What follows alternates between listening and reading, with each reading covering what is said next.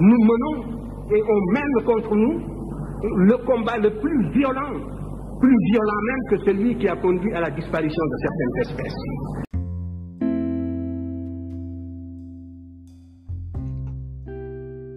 Bonjour. Bonjour à tous et bonjour à toutes.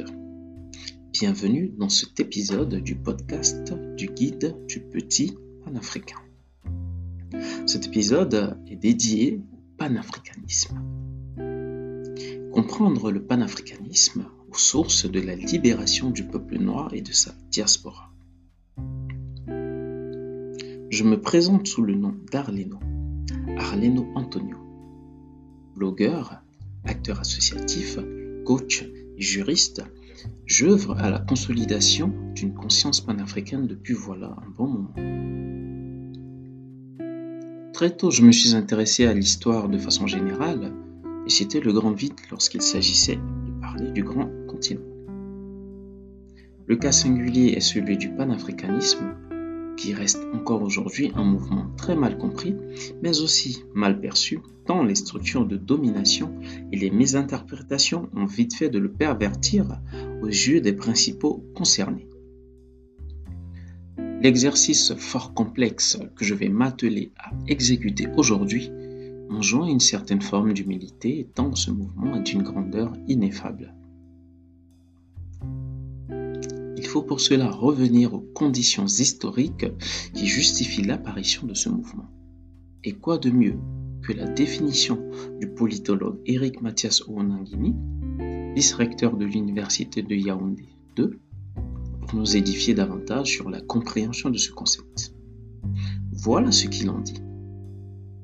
Le panafricanisme est un mouvement spirituel et matériel de libération et d'émancipation contre les structures qui ont organisé le protocolonialisme.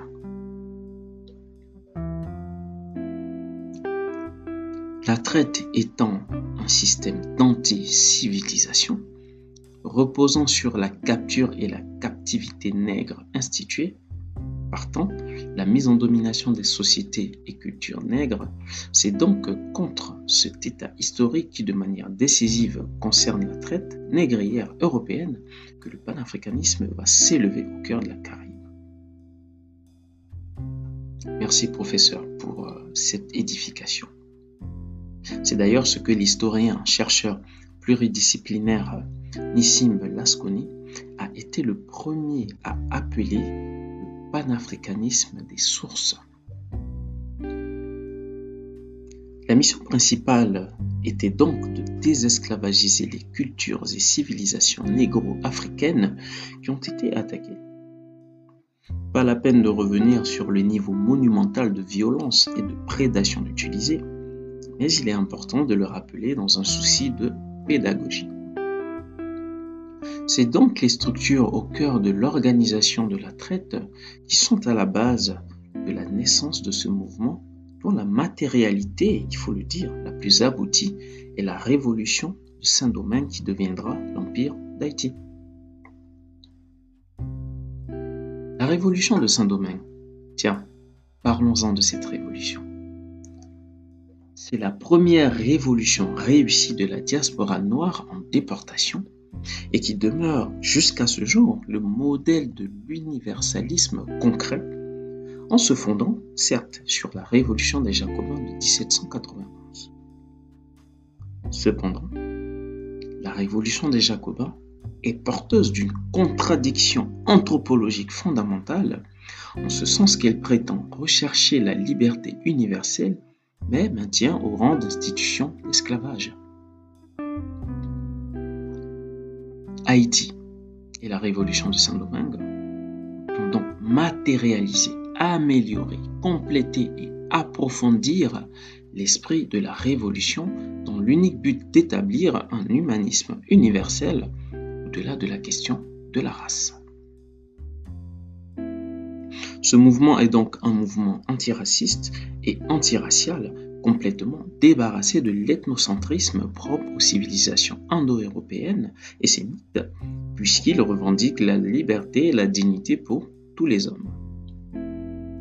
C'est d'ailleurs ce qui transparaît de l'article 1er de la Constitution impériale du 20 mai 1805 qui dispose que le peuple habitant l'île ci-devant appelé Saint-Domingue convient ici de se former en État libre, souverain et indépendant de toute autre puissance de l'univers sous le nom d'Empire d'Haïti. Et petit cadeau pour vous, saviez-vous que Haïti s'écrit à l'origine H A Y T I? Nulle part dans les textes laissés par les pères fondateurs, Haïti ne s'écrit avec un i tréma. C'est donc très étrange qu'on le retrouve un peu partout. Vous ne trouvez pas Je vais donc me faire l'avocat du juste. Il faut rendre à Haïti sa grandeur dans l'histoire de l'humanité, car la révolution de Saint-Domingue pose la question de la liberté sans caution de l'être humain en tant qu'acteur fondamental dans l'humanité et non variable d'ajustement au service des intérêts capitalistiques euro-occidentalo-centristes. Nous sommes d'accord. Nous sommes d'accord que tous les hommes, quelle que soit leur origine et leur appartenance, aspirent à une liberté totale et complète. C'est pourquoi je convoque ici Antenor Firmin, Benito Silva, deux intellectuels haïtiens qui sont les acteurs majeurs du panafricanisme. Concernant Antenor Firmin, il est l'auteur d'un livre éponyme pour la conscience panafricaniste, à savoir de l'égalité des races, anthropologie positive. Ce manuscrit vient jeter un pavé dans la mare des idéologues euro-occidentalocentristes tels que le comte de Gobineau, qui n'ont eu de cesse de justifier la traite et ses conséquences par une chosification de l'homme noir. Premier égyptologue panafricaniste noir, Anténor Firmin sera le premier à traiter d'une origine africaine des civilisations de Kemet, presque un siècle avant l'illustre Cheikh Anta Diop.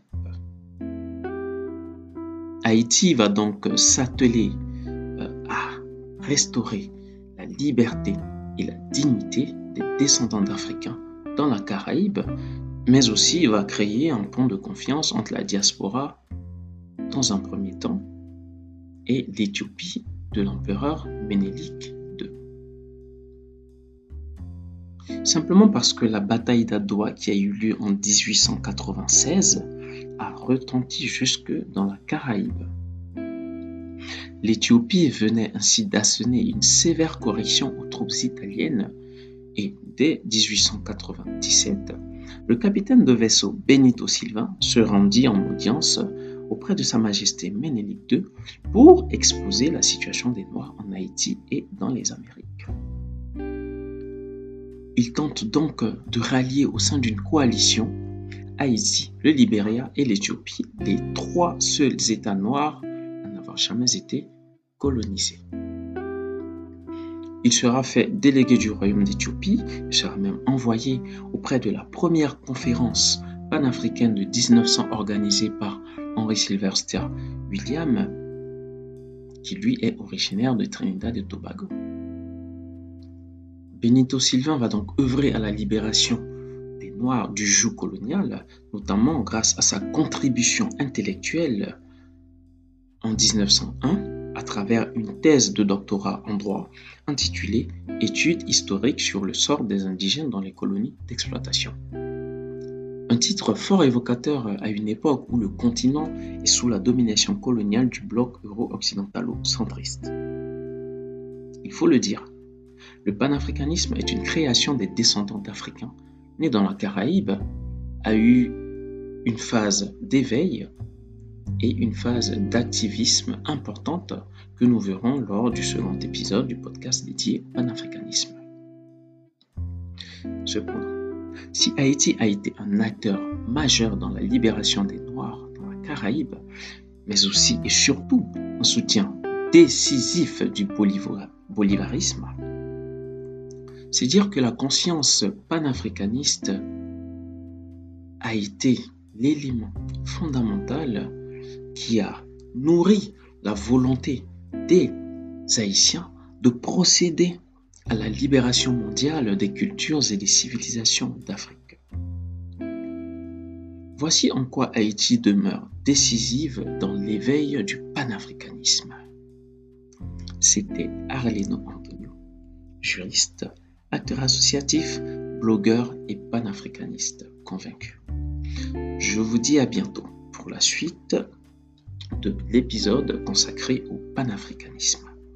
Prenez soin de vous car nous sommes le monde.